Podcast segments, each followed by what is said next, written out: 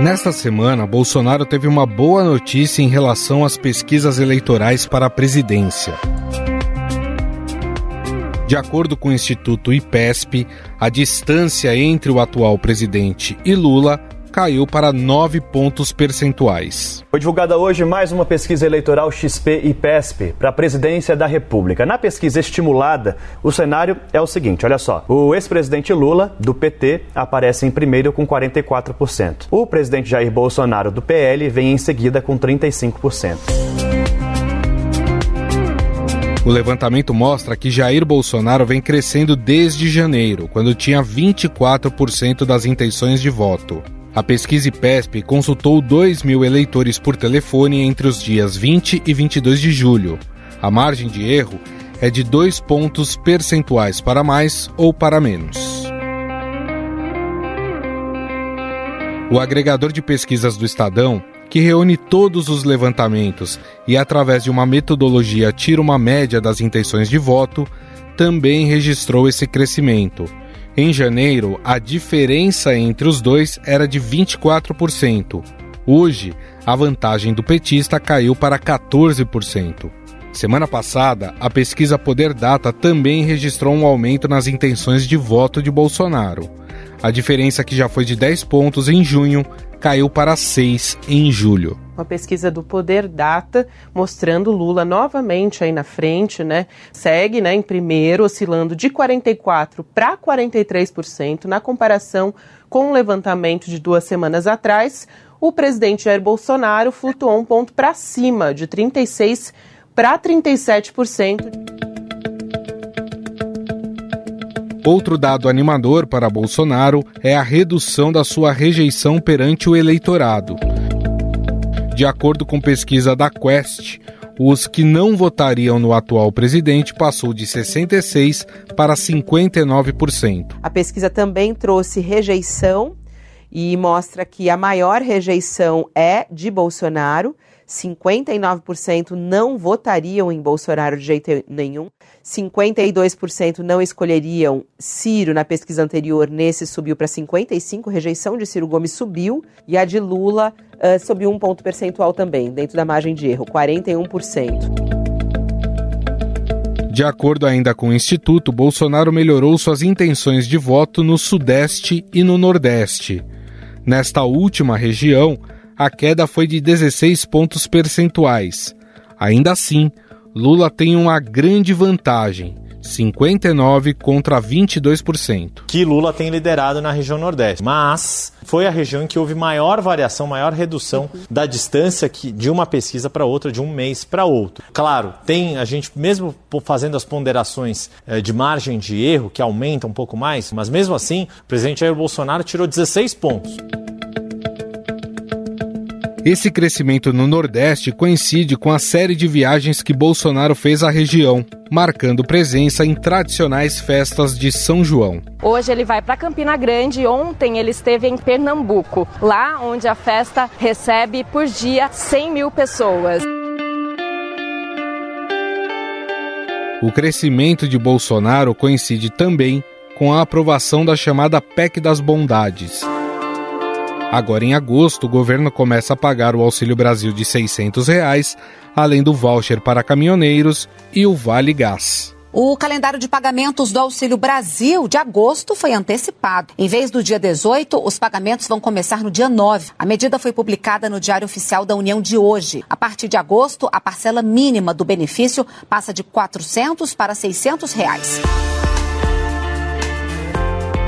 No entanto, a maior mudança ocorreu no estado de São Paulo. Segundo o Instituto Quest, a diferença entre Lula e Bolsonaro foi de 14 para 5 pontos entre março e julho. E a maior mudança aconteceu em São Paulo, onde a vantagem do ex-presidente Lula caiu de 14 para 5 pontos no período. No Rio de Janeiro, a vantagem do petista foi de 8 para 5 pontos. Em Minas Gerais, Lula mantém uma distância de 18 pontos contra Bolsonaro.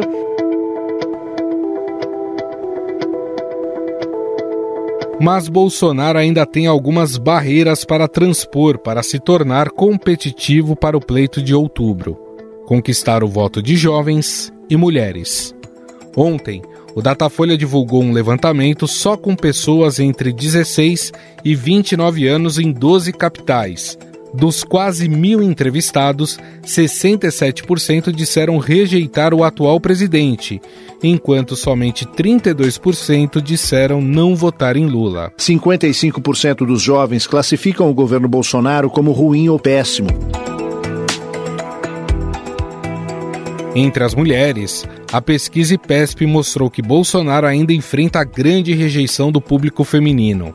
48% das mulheres entrevistadas disseram preferir Lula, enquanto 30% dizem que votariam no atual presidente. A maioria das mulheres brasileiras de todas as classes sociais não votaria em Jair Bolsonaro nas próximas eleições. A intenção de voto em Bolsonaro entre as mulheres em todas as faixas de renda é sempre numericamente inferior à registrada entre os homens, tanto na pesquisa espontânea quanto nas estimuladas de primeiro e segundo turno. Até por isso, a campanha de Bolsonaro começou a explorar a imagem da primeira-dama Michele, para tentar atrair o público feminino. Uma demonstração dessa nova tática se deu na convenção que lançou oficialmente a candidatura do presidente. Falam que ele não gosta de mulheres. E ele foi o presidente da história que mais sancionou leis para as mulheres, para a proteção das mulheres. Esse é o presidente que falam que não gostam de mulheres, que não gosta de mulheres. Em reportagem, o Estadão apurou que apenas 46 leis que beneficiam as mulheres foram aprovadas e nenhuma dessas propostas foi de autoria do governo. Bolsonaro ainda vetou seis projetos para o público feminino. Afinal, essa tendência de queda na diferença entre Lula e Bolsonaro deve se manter até as eleições? Qual deve ser o fiel da balança para tornar o atual presidente competitivo no pleito de outubro? Sobre esse assunto, vamos conversar com o cientista político Vitor Oliveira, diretor da consultoria Pulso Público.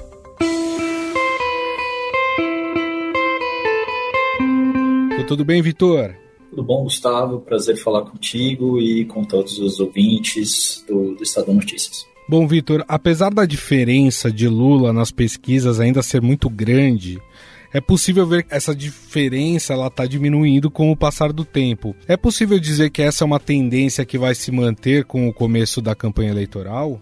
Eu acho que sim, né? Dá para a gente falar isso. Não foram só as últimas pesquisas, mas é algo que, que a gente tem observado aí nos últimos meses, né? Essa trajetória. Mas acho que tem muitas considerações a serem feitas aí. A primeira delas talvez seja a de que esse crescimento do Bolsonaro nas pesquisas de intenção de voto não ocorreu, pelo menos a maior, grande maior parte dele, a despeito da participação do Lula na preferência do eleitorado. Então, a impressão que a gente fica quando a gente olha isso é que é muito mais uma cristalização do voto preferencial no Bolsonaro do que exatamente uma conquista de eleitores que anteriormente preferiam votar no Lula. Então, quando a gente vai para uma disputa é, majoritária, como é a eleição presidencial, é quase um, um, jogo de soma zero, ou seja, é um cabo de guerra, né? O avanço de um geralmente ele ocorre em detrimento do espaço do outro. E isso não está ocorrendo. A segunda questão é que, historicamente, o Bolsonaro ainda está muito atrás dos outros presidentes que competiram nas eleições. É muito raro um incumbente, alguém que está exercendo o mandato e concorre à reeleição numa disputa majoritária, dele não ser o favorito. Isso é incomum. Agora, um terceiro aspecto é que a gente não vê uma diminuição ainda considerável para patamares competitivos da rejeição. Uhum. Né? E esse uhum. talvez seja o maior gargalo aí da candidatura do Bolsonaro. Mas é fato que, sim, ele diminuiu a vantagem do Lula. Uh, agora, é importante a gente não olhar só a fotografia, né? a gente tem que olhar a dinâmica do, do jogo. É, você citou aí um, um, exemplo bem claro, né, que é essa questão da rejeição do Bolsonaro, né, que ela ultrapassa os 50%, né. Isso, de certa forma, acaba virando um impeditivo para ele pensando em melhorar seu, os seus números nas pesquisas eleitorais? Com certeza, né? A gente compara aí o patamar de rejeição dele com o patamar de rejeição do Lula, que também não é que é um candidato com pouca rejeição, é que a comparação aí é, é entre os dois, né? Cabeça a cabeça. E desse ponto de vista, o, o Lula apresenta aí condições que nesse momento deixam ele melhor posicionado para levar essa eleição.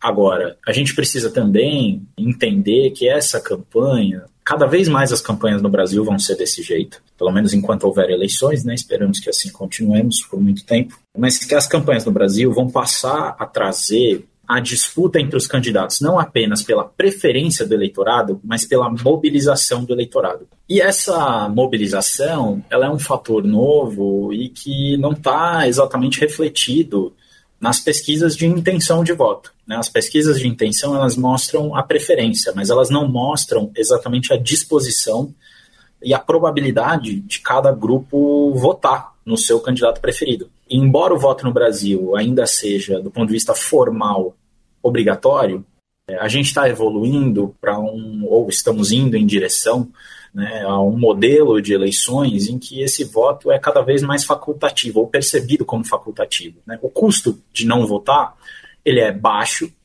ele obviamente é maior para alguns grupos sociais do que para outros, mas o voto no Brasil é praticamente, eu costumo chamar de optatório. Uhum. Né? Assim, a gente tem uma grande facilidade para o eleitor que não quer votar, não votar. Isso significa que os candidatos têm o desafio não apenas de convencer o eleitorado, convencer uma fatia maior do eleitorado, mas convencer a fatia maior do eleitorado que vai efetivamente depositar seu voto nas urnas. Então, isso é algo que altera um pouco a dinâmica do jogo e talvez explique o foco tão grande que as campanhas, especialmente do Bolsonaro, têm tido em é, mobilizar o seu eleitorado em detrimento de conquistar o eleitor do, do candidato adversário. Isso a pesquisa não mostra, para usar o jargão, né? mas sem fazer piada, é muito provavelmente um fator decisivo e que resvala na intensidade da preferência dos eleitores e, e no quanto eles estão dispostos a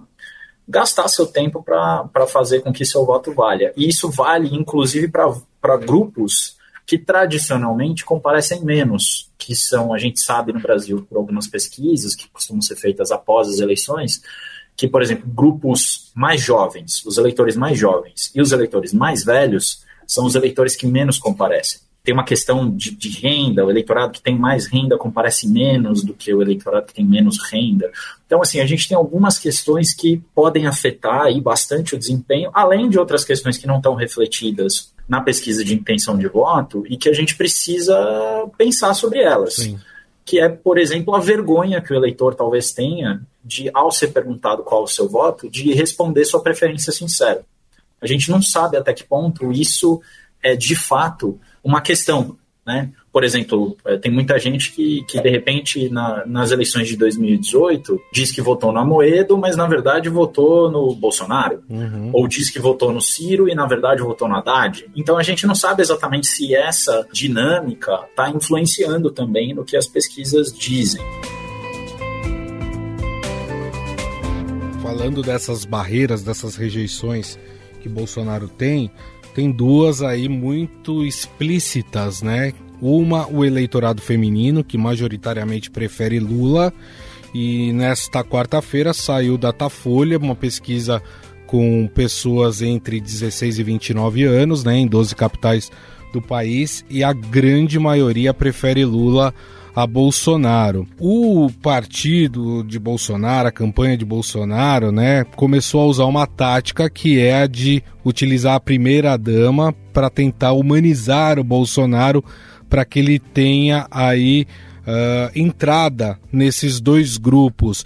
Essa estratégia pode dar algum resultado ou esse eleitorado já está muito consolidado sobre o que quer? Mesmo que o eleitorado esteja muito consolidado, a disputa na eleição é um cabo de guerra. Quando a gente está olhando esses grupos, ou a gente está olhando, por exemplo, regiões Né? É muito comum a gente ver a imprensa, às vezes, tratar isso de uma maneira como: ah, o Lula está ganhando no Nordeste, então o Bolsonaro vai abandonar a eleição no Nordeste. Ele não pode fazer isso. Pelo menos não do jeito que a gente costuma ver nos filmes sobre as eleições americanas. A eleição no Brasil é diferente. Cada voto conta, não importa de onde ele vem. Se um candidato abre demais em um determinado lugar, o esforço que o outro candidato vai ter que fazer para recuperar no, na outra localidade em que ele vai bem é muito grande, porque ele vai ter que compensar aqueles votos, né? Não tem como. Então, assim, tem, tem algumas dinâmicas que às vezes são subestimadas aí. Então, por mais que o Bolsonaro esteja ruim, por exemplo, no voto feminino, ele precisa diminuir a diferença para o Lula. Não é uma questão de o Bolsonaro vai ganhar o voto das mulheres, mas ele precisa, do ponto de vista estratégico, diminuir a diferença para se tornar mais competitivo. A mesma coisa com relação ao eleitorado jovem. Uh, embora essa questão do eleitorado, essa pesquisa, por exemplo, ela foi feita em capitais, e a gente precisa também entender um pouco o que, que é a dinâmica das cidades, desse eleitorado urbano, as cidades médias, o que seriam cidades grandes em qualquer outro lugar do mundo, provavelmente, é, mas essas cidades, especialmente que estão no centro-oeste, estão no interior dos estados do sudeste, do sul, são cidades que estão muito associadas ao agronegócio, que estão muito associadas a, a outros grupos de interesse e outras visões também, outra cultura política, que deixa elas mais próximas do que seria o bolsonarismo do que especificamente esse eleitorado dos grandes centros urbanos, das capitais especialmente. Né? Então a gente tem que tomar um pouco de cuidado para fazer afirmações gerais com relação a, a, essa pesquisa. Agora, especificamente com relação ao eleitorado feminino, essa é uma tendência de longuíssimo prazo, a rejeição e a desaprovação ao Bolsonaro desde o começo do governo vem sistematicamente sendo maior nesse grupo. Tem a ver com, com o que o Bolsonaro não apenas é, mas como ele fala e, e, o que ele representa. Então, é difícil a gente imaginar que o Bolsonaro consiga virar o jogo dentro desse eleitorado. Mas, como eu falei, não é necessariamente uma questão de virar o jogo, mas sim de diminuir a distância. Você falou das regiões do país, né? E aí eu fico pensando quais regiões serão os fiéis da balança aí nessas eleições dá para dizer que é o Nordeste e o Sudeste. A gente sabe que no Nordeste Lula tem uma grande vantagem sobre o Bolsonaro. Aqui no Sudeste a coisa é mais igual entre os dois, apesar de que, surpreendentemente, em alguns locais, o Lula tem até tido uma distância boa em relação ao Bolsonaro. Essas são as duas regiões que talvez vão decidir as eleições? Tem a resposta informada e tem a resposta palpiteira para essa questão que você me faz. a resposta, vamos dizer assim, mais de acordo com o manual, é dizer que Minas Gerais é o fiel da balança. Né? Minas Gerais, tradicionalmente, é o que pende sempre a favor da presidência, de quem vence a eleição presidencial. Ganhar em Minas Gerais é muito importante. Tem algumas explicações, por exemplo, que dizem que Minas consolida um pouquinho do Brasil em cada pedaço. Né? Você tem ali o Jequitinhonha, mais ao norte, você tem o sudeste e sul do estado ali é, na Mantiqueira, que parece mais com os estados do Sudeste, você tem ali um pedacinho do que seria mais próximo do Centro-Oeste, enfim. A ideia é que Minas Gerais é esse coração do Brasil, mas também é muito representativo de diversos Brasis. E nesse sentido, o Bolsonaro está muito mal, né?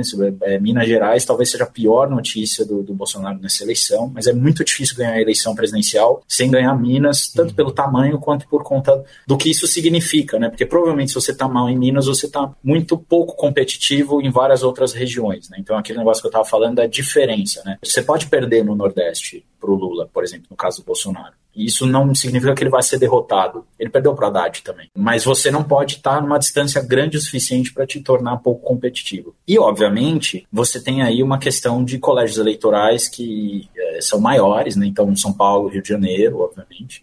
Né? Mas, mas você tem, acho que do lado do Bolsonaro, uma aposta muito grande na dinâmica e no crescimento populacional de alguns estados que antigamente talvez a gente não levasse tanto em consideração, especialmente no centro-oeste, né, do ponto de vista de resultado eleitoral. Então, são apostas aí que as candidaturas vão ter que fazer, né, onde gastar mais recursos, mas eu duvido muito que escape de, de uma disputa muito forte entre os dois candidatos por Minas Gerais e São Paulo também, porque São Paulo é, mudou bastante o posicionamento, especialmente a capital. Né? São Paulo é um estado que metade dos eleitores está na Grande São Paulo e a outra metade no, no interior né? Uhum. E, e nas outras regiões metropolitanas.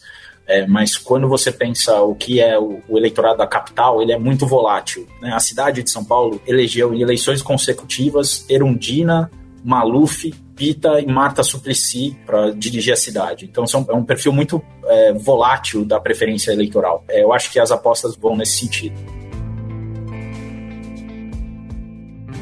Para a gente encerrar, Vitor, essas pesquisas que estão saindo agora no final do mês de julho, elas já conseguem pegar um pouco da aprovação da PEC das bondades, né, do Auxílio Brasil de 600 reais, o voucher dos caminhoneiros, ela já consegue detectar se, se Bolsonaro conseguiu ou não atrair um eleitorado por causa dessa PEC ou isso a gente só vai conseguir é, analisar a partir de agosto, quando de fato esse dinheiro começa a ser pago? Tem algumas questões para a gente pensar. Eu acho que a gente subestima um pouco, é, às vezes, a capacidade que o eleitor tem de fazer avaliações. Mas, via de regra, é óbvio que todo mundo vota pensando no bolso, de alguma maneira. O que acontece especificamente com, com relação aos auxílios, aos benefícios aí que foram concedidos a caminhoneiros, taxistas e outros grupos de interesse, enfim, é que você tem duas dinâmicas aí. Uma é a da expectativa e a outra é, depois que o benefício foi pago, a da percepção do efeito dele. Então, talvez tenha sido as, o que as pesquisas captam nesse momento é, seja muito mais a dinâmica da expectativa, e ela é uma expectativa positiva. Eu acho que nesse sentido ela está entrando sim nessas pesquisas. Então, quando a gente olha para essa dinâmica do que as pesquisas estão captando ou não, a gente tem que considerar essa questão da expectativa e depois da sensação e, e, da interpretação do efeito que isso vai ser feito na vida. Porque tão forte quanto uma expectativa positiva é capaz de mobilizar, uma frustração é capaz de desmobilizar também. E quando a gente olha as pesquisas qualitativas, e especialmente os painéis, que são esses acompanhamentos com o mesmo grupo, né, porque aí é uma metodologia diferente. Você não está fazendo uma amostra aleatória de pessoas que vão se constituir num grupo representativo do todo, mas você está olhando como as mesmas pessoas se comportam ao longo da eleição. E aí, quando você olha esse tipo de pesquisa, você vê que a preferência de um determinado grupo de pessoas flutua. Nessa eleição, provavelmente vai flutuar menos do que nas outras, mas pode ser que nesse momento, um determinado, um determinado grupo de pessoas, nesse momento da expectativa, de uma certa euforia, que haja um aumento de uma. O eleitor vai testando, ele fala, ah, agora eu tô, tô gostando, mas aí daqui um tempo ele fala, não tô gostando mais desse candidato. E aí ele testa outras opções até consolidar o voto dele. O que a gente está olhando nesse momento é uma, um grau de consolidação do voto muito grande. Mas eu, como a, a, disputa é muito essa do cabo de guerra, a gente ainda pode ver algum tipo de flutuação positiva ou negativa do Bolsonaro nesse sentido. Mas eu acho que a expectativa já está consolidada. A frustração a gente ainda não sabe. Bom, nós conversamos com o cientista político Vitor Oliveira, ele que é diretor da consultoria Pulso Público a quem eu agradeço mais uma vez pela entrevista. Muito obrigado, viu, Vitor? Imagina, é sempre um prazer falar com vocês, é, Gustavo, todas as amigas e amigos ouvintes. Até uma próxima. Estadão Notícias. O Estadão Notícias desta quinta-feira vai ficando por aqui. Contou com a apresentação minha, Gustavo Lopes. O roteiro, a produção e edição são minhas, junto com Jefferson Perleberg Gabriela Forte e Wesley Durães. O editor do núcleo de áudio do Estadão é Emanuel Bonfim. A montagem é de Moacir Biasi. Mande seu comentário e sugestão para o nosso e-mail podcast@estadão.com. Um abraço e até mais.